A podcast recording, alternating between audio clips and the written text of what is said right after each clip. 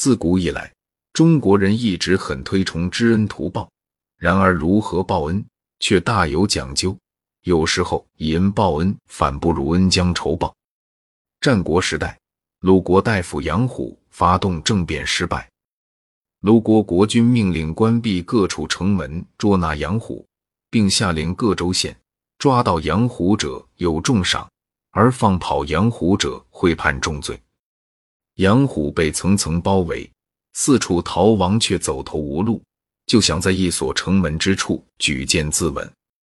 这时候，有个管城门的小吏出于同情心而制止了他，并且悄悄开门放他出城。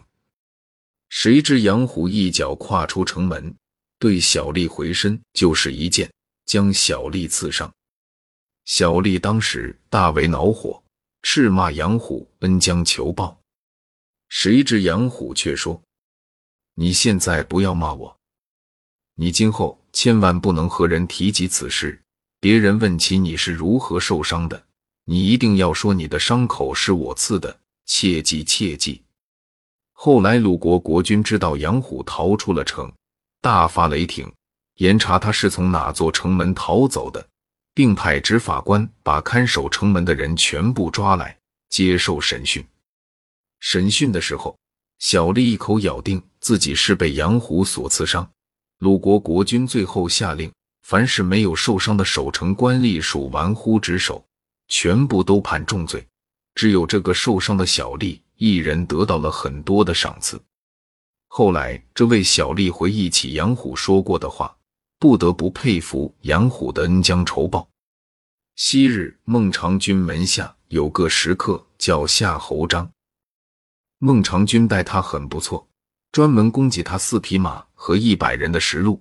两人交往十分欢洽，可是夏侯章在人背后谈起孟尝君，没有一次不对他加以诽谤的。有人把夏侯章的诽谤报告给孟尝君，说夏侯章是个小人，恩将仇报，不值得交往。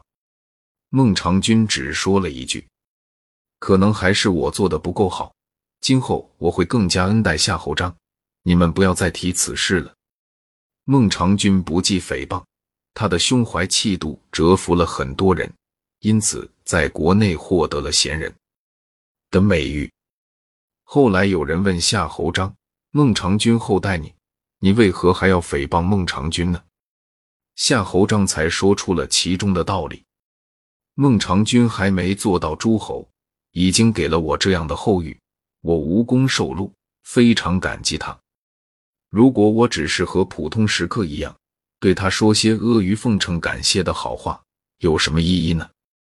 我宁肯自己背上忘恩负义的骂名，也要成全他贤德的名声，来报答他的恩情。孟尝君后来能称为贤人，就是因为我诽谤他的缘故啊！以怨报德，恩将仇报，表面上会对施恩的人不利，但放在特殊的情况和情形下。恩将仇报，也许对施恩人大有好处。